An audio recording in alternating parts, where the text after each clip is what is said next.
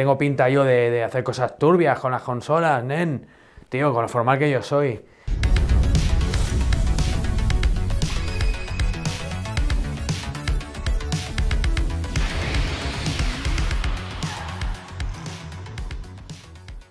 Muy buenas vejuners, bienvenidos a ¿Merece la pena tener una PlayStation 3 a día de hoy? Bueno, en este vídeo vamos a intentar responder a esa pregunta y para ello he ido a casa del amigo Tentáculo Púrpura y le he robado todas las PlayStation 3 que tenía, juegos, accesorios, bueno, de todo un poco. Y en este vídeo vamos a intentar ver pues, si merece la pena tener todavía una Play 3 en casa. Y vamos a ver también un poco la historia, vamos a ver hasta dónde se puede hacer llegar una consola de esta si la modificamos con cosas extraoficiales de Sony. Así que nada, será un vídeo completito y espero que os guste. Venga, vamos para allá. Es indiscutible que Sony a finales de los años 90 lo petó con PlayStation 1. Eh, fue una consola revolucionaria que arrasó en aquellos años, aunque cierto es que su sucesora, la PlayStation 2, fue la que acabó de asentar a Sony como uno de los fabricantes de consolas más importantes de este mundillo. De hecho, dicha consola, la PS2, eh, se coronó con los años como la consola más vendida de la historia. Por cierto, si queréis ver el vídeo que le dediqué a PlayStation 2, os dejo aquí arriba el link para que lo veáis cuando acabéis de ver este, por supuesto.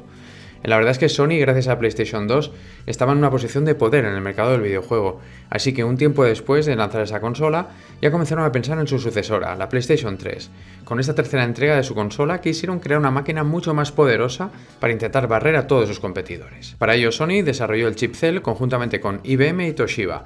Se trataba de un chip con 9 núcleos a 3,2 GHz, una velocidad rapidísima en comparación con las CPUs que existían en el año 2005.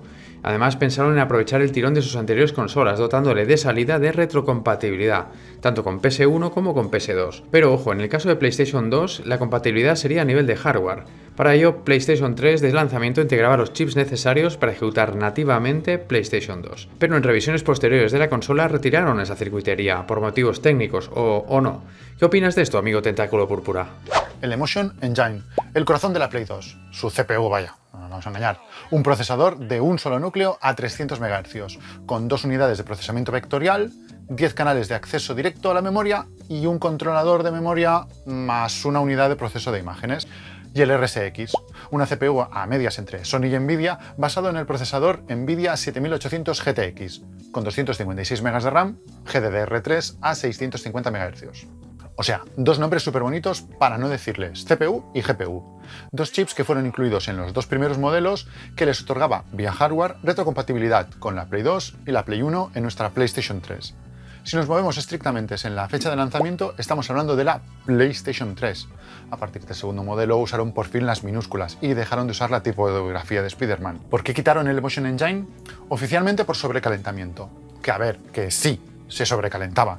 Y si tienes el modelo A, que son los retrocompatibles, o le has hecho un buen mantenimiento o tienes un bonito pisapapeles chamuscado. Pero casualmente, poco después del lanzamiento de la nueva PlayStation 3 o PS3, ahora con minúsculas incorporadas, Sony lanzaba los Classics HD, una serie de remasterizaciones de PlayStation 2 con los trofeos actualizados para la nueva consola y algunos títulos los hicieron compatibles con el Move, siempre con trilogías o packs como Ratchet Clank, Tomb Raider, Prince of Persia, Hitman o este ICO y Shadow of the Colossus. Es como si alguien de marketing de Sony hubiera dicho en voz alta ¿Estarán dispuestos a volver a comprar los mismos títulos de Play 2 en Play 3? Pero esto hoy en día no pasa. ¿A que no? Besitos, viejuner. Gracias amigo Tentáculo por tu sapiencia y por dejarme robarte unas cuantas PS3 para mostrarlas en este vídeo. Pasaos por el canal de YouTube del amigo Tentáculo Púrpura porque mola bastante, no os arrepentiréis.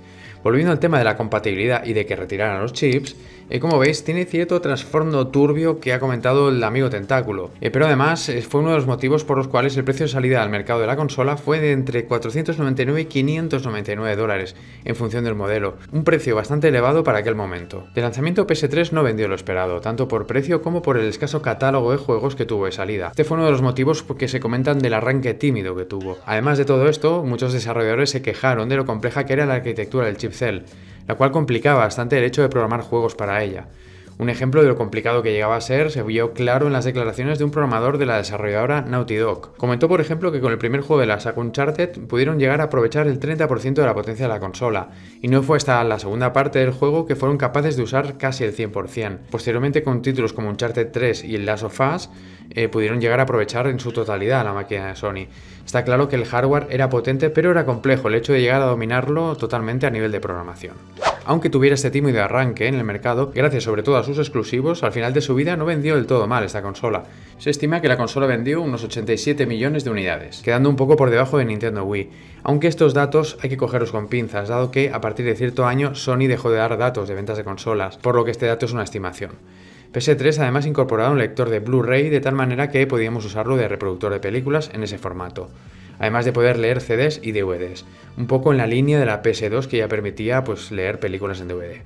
De esta manera podíamos tener un reproductor multimedia con ese formato, a diferencia de sus competidoras, que fueron Nintendo Wii y Xbox 360, cuyo lector era todavía de DVD. La verdad es que el lanzamiento de PS3 fue un año posterior al de Xbox 360, y eso también lastró su arranque, dado que Xbox ya tenía bastante catálogo y estaba ya un poco asentada en el mercado, en el año 2006 que fue cuando se lanzó PlayStation 3.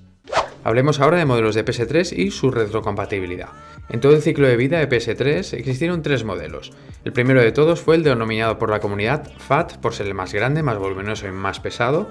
Después vinieron el modelo Slim y el último lanzado fue el Super Slim.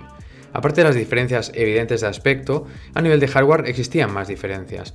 Los primeros modelos de PS3 FAT llevaban un disco duro de 20 a 60 GB y eran bastante peculiares, dado que llevaban cuatro puertos USB, como veis. Además, en el frontal llevaba esta tapita que ocultaba las ranuras para insertar tarjetas de memoria, memorias Compact Flash, tarjetas de memoria SD y Memory Stick Pro. Por aquí podíamos ver el lector de Blu-ray para ponerle juegos o películas y además teníamos aquí el botón de extracción del Blu-ray y el de encendido, que eran táctiles. Estos primeros modelos eran especiales a nivel de hardware, dado que eran retrocompatibles con PS2 a nivel de hardware es decir, podíamos usar nuestros juegos originales de PS2 para jugar en PlayStation 3. Pero ojo, no todas las noticias son buenas. Estos primeros modelos de PS3 retrocompatibles fueron tristemente famosos por tener problemas de calentamiento. Las consolas llegaban a estropearse si les echábamos muchas horas de juego. Pasaba por hacerle un revaling al procesador, cosa que no estaba al alcance de todo el mundo. Después sacaron una revisión de esta PS3 que como veis ya no lleva tapita y solo tiene dos puertos USB aquí en el frontal. Este modelo lleva una revisión diferente de placa base y subsanaba así los problemas de calentamiento que tenía la consola. Además eliminaba la retrocompatibilidad con PlayStation 2 a nivel de hardware. Tiempo después sacaron el modelo Slim, mucho más pequeño y elegante, es bastante bonito, la verdad, a mí me gusta bastante, y a nivel de hardware era mucho más estable, por lo que esta consola se suele recomendar, en el sentido de que no nos dará tantos problemas técnicos como las primeras FAT. El tiempo después lanzaron el último modelo de PS3, la Super Slim.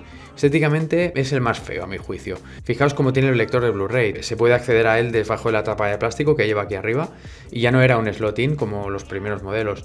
Este modelo del PS3 tuvo algún problema a nivel de ventilación y por supuesto no era retrocompatible a nivel de hardware con PS2. Fijaos lo que sucede cuando intentamos que nuestro amigo Kratos de PS2 arranque en la consola. La propia PS3 nos indica que este modelo de PS3 no es compatible con PS2. Después de eliminar la retrocompatibilidad por hardware, cierto es que unos pocos modelos de PS3 posteriores incluyeron esa retrocompatibilidad por software para PS2. Ojo, estoy hablando de compatibilidad con los juegos físicos de PlayStation 2. Dicha compatibilidad, por desgracia, en modelos posteriores fue eliminada por completo. Aún así, lo que sí que se puede hacer es comprar algún juego de PS2 digital en la Play Store y jugarlo en cualquier modelo de PS3. Pero ojo, si hablamos de retrocompatibilidad es importante comentar que todos los modelos de PlayStation 3 sí que son compatibles con juegos físicos de PlayStation 1, dado que la compatibilidad nos es dada por software con un emulador de la propia Sony, por lo que no dependeremos de ningún hardware que nos provea de esa emulación. Eh, cosa interesante si tenemos muchos juegos originales de Play 1 y nos hace ilusión jugarlos en una televisión actual con conexión HDMI. Eh, fijaos que una vez introducido el CD del juego en la consola nos lo reconoce automáticamente y carga el juego. Es así de fácil, no hay que hacer nada más. Una cosa interesante que podemos hacer desde la Play 3 es que ejecutando juegos de Play 1 podemos activar un suavizado de los gráficos. Parece el bilineal filtering de RetroArch. Gracias a este efecto podremos hacer que los juegos de Play 1 no se vean tan pixelados en nuestra televisión HD, por lo que no es ninguna mala opción tener una PS3 para poder jugar a juegos originales de Play 1 en una tele actual. Amiguito o amiguita que estás viendo este vídeo, estoy seguro que te está gustando porque si no, no habrías llegado hasta este punto. Eh, pues que sepas que tengo más vídeos como este, pero de otras consolas. Tengo el vídeo de merece la pena una PlayStation 2, merece la pena la PS Vita o la Xbox clásica. En todos esos vídeos, por supuesto, pues explico en el momento actual, en el momento de hacer el vídeo, hasta dónde pueden llegar esas consolas, los secretos técnicos que tenían, etcétera. Así que cuando acabes de ver este vídeo, porque aún queda un poquito, eh, te recomiendo que te pases por la lista de reproducción que dejo aquí arriba o por los links que dejo en la descripción del vídeo. Seguro que te gustará. A lo que sí podremos jugar sin problemas es a juegos de PlayStation 3, por supuesto. Y es que esta consola tuvo títulos francamente buenos a su disposición, tanto exclusivos como no exclusivos, como por ejemplo el magnífico GTA V o el GTA 4 que estáis viendo, una saga de juegos que no necesita presentación y tuvieron su presencia en PlayStation 3. Otros juegos que son muy recomendables de esta plataforma son el Uncharted, el Castlevania Lord of Shadows, el Last of Us o el Assassin's Creed. Ni que decir tiene que esta generación de consolas fue espectacular a nivel gráfico y hay juegos que todavía a día de hoy son vigentes a nivel técnico. También podríamos sacar a pasear a nuestro amigo Kratos con PlayStation 3 con este God of War 3. Si tienes una PS2, una PS3 o una PSP, por supuesto no puede faltar en tu colección nunca un juego de esta saga. También teníamos en Play 3 el Red Dead Redemption, el cual la verdad es que a nivel gráfico ha envejecido bastante bien, como podéis ver. La verdad es que esta plataforma tuvo muchísimos títulos increíbles. No los enumero todos porque el vídeo me quedaría más largo que la película de los 10 Pero ¿sabéis qué? Así por curiosidad, ponedme en los comentarios los juegos que más os gustaron de PS3 y así haremos una lista viejuna molona. Otra de las cosas que podemos hacer con PlayStation 3 es acceder a la PlayStation Store de Sony para pues, comprar juegos, etc. Aunque durante este año Sony planeaba cerrar el acceso desde PS3. Menos mal que al final tuvo la suficiente cordura, escuchó la comunidad y bueno, tiraron para atrás, hicieron marcha atrás en la decisión y no han cerrado el acceso. Por lo que mm, a día de hoy, en el momento de hacer este vídeo, podemos acceder a la tienda y podemos comprar juegos, etc. Pues bueno, hasta este punto del vídeo hemos visto lo que se puede hacer oficialmente con una PlayStation 3. Pero como siempre pasa con consolas que ya tienen un tiempo, podemos hacer muchas más cosas si las modificamos entre comillas extraoficialmente para que hagan cosas que de fábrica pues no podían hacer. En el momento de hacer este vídeo, a esta consola se le pueden hacer varias cosas para conseguir ejecutar programas de terceros, emuladores y hasta cargar backups de juegos de varias consolas de Sony desde disco duro interno o USB. Esto se puede hacer de diversas formas, en función de qué modelo tengáis de consola, podréis por ejemplo sustituir el software original por uno modificado llamado Custom Firmware, esta es la mejor manera de tener nuestra consola modificada y la más cómoda, dado que podremos cargar software o juegos de PS1, PS2, PS3 o PSP sin tener que hacer nada en el arranque de la consola. La emulación de PS1 y PS2 está bastante bien, es decir, es bastante compatible con muchos títulos, como podéis ver en esta tabla, pero no es así con PSP. En este caso, muchos de los juegos pues, no van a ser compatibles con el emulador que lleva PlayStation 3. Para las consolas que no son compatibles con este software personalizado por la comunidad, tenemos otras opciones, como por ejemplo el método Gen. Eh, con este método aprovecharemos un exploit que tiene la consola para poder tunearla y hacer cosas similares a las que haríamos con el custom firmware aunque este método es más incómodo que el, que el, custom firmware, dado que hay que ejecutarlo cada vez que arrancamos la consola y además hay que preparar de ciertas maneras los backups de los juegos de PS3 para que carguen correctamente. Si os interesa todo este tema y queréis profundizar un poco más, os recomiendo los canales de YouTube de Nano Speed Gamer y el de WithWiki. Os dejaré links en la descripción del vídeo por si acaso queréis verlos. En ambos canales tienen las últimas novedades y tutoriales sobre todo este tema. Por cierto, gracias al amigo WithWiki y al amigo Paper DJ por pasarme la última información que hay disponible sobre la Zen de PS3. Y ojo, casi se me olvida, con una PlayStation 3 también podremos ejecutar emuladores retro, por supuesto, pero esto mejor que nos lo comente el amigo John Viejuner. Joder, macho, solo me llamas para chustas de consola o para hacerle cosas turbias a las consolas guapas como esta. Joder, macho. Que tengo pinta yo de, hacer cosas turbias con las consolas, nen. Tío, con lo formal que yo soy. Bueno, yo qué sé, algo turbio sé que le he hecho al final. le he hecho cositas y tal para probar y bueno, la verdad es que para emular cosas viejunas, complicado, ¿sabes? Esta consola pues tiene sus limitaciones. Pero tengo un coleguita del barrio, el Paper DJ, que ha hecho unas cosas en el RetroArch y tal, que hace que vaya un pelín mejor y bueno, casi hasta merece la pena. ¿Quieres que te lo enseñe, tío? Bueno, mejor que te lo enseñe el mismo. Ahora, Paper, tío, explícale al colega cómo, cómo va el RetroArch que has tuneado. RetroArch en PlayStation 3 en su máxima expresión. Nunca antes había sido más fácil disfrutar de vuestros juegos arcade favoritos desde la comodidad de vuestro salón, con lo fácil que es utilizar los mandos de PlayStation 3 de forma inalámbrica, jugar a dos players, a 3, a 4. Todo esto y más os lo enseño ahora mismo para que veáis qué es lo que se puede llegar a hacer en términos de emulación con vuestra PlayStation 3. Pues como ya estáis viendo, ya nada más entrar, el aspecto nos dice mucho de qué nos vamos a encontrar, muy diferente a cualquier distribución que estamos acostumbrados de RetroArch y eh, además no esperéis poder emular Nintendo 64, Dreamcast ni cosas superiores. El tope sería CPS 3. Este sería el tope que podemos llegar a alcanzar con nuestra PlayStation 3. Si nos vamos a Super Nintendo vemos que juegos con chips especiales como este Super Mario World 2 funcionan con una suavidad extrema sin ningún tipo de problema. Uno de los juegos más pesados del catálogo Neo Geo, que es este Metal Slug 5, también se va a poder jugar en este sistema PlayStation 3, no obstante, se requiere de un modo especial para que nuestra PlayStation libere el máximo de memoria posible para poder ejecutar este tipo de títulos. Bueno, y como ya estáis viendo, se puede activar también para todos los juegos unos shaders, unos scanlines. Hay que tener cuidado porque esto ya sí pone al límite nuestra PlayStation 3, con lo cual veréis que el ventilador se pone a tope. Hay que tenerla bien ventilada, cuidado, pero como veis el resultado merece la pena ya que visualmente resulta bastante más atractivo. Bueno, y como podéis ver, juegos especialmente demandantes de la Game Boy Advance también funcionan sin ningún problema y además es maravilloso verlo también con este marco en pantalla. También vamos a poder jugar perfectamente a los juegos más emblemáticos de PC Engine. También podréis disfrutar de juegos míticos de la Game Gear como si la tuvieseis en vuestras propias manos. Por supuesto, en sistemas más viejunos como este Atari 2600 no vais a tener problema alguno. En el caso de la PlayStation 3, tocaríamos techo de emulación con los sistemas CPS. 3, como estáis viendo, este Street Fighter Third Strike funciona perfectamente. Eh, se le pueden poner sus scanlines, como veis, tiene los marcos personalizados, pero más allá de estos sistemas ya sería imposible emular en esta consola. El canal del amigo Paper DJ es otro de los que os recomiendo para estos temas. Está especializado en emulación, pero no solo de PlayStation 3, de muchas otras consolas. Os dejo el link en la descripción del vídeo.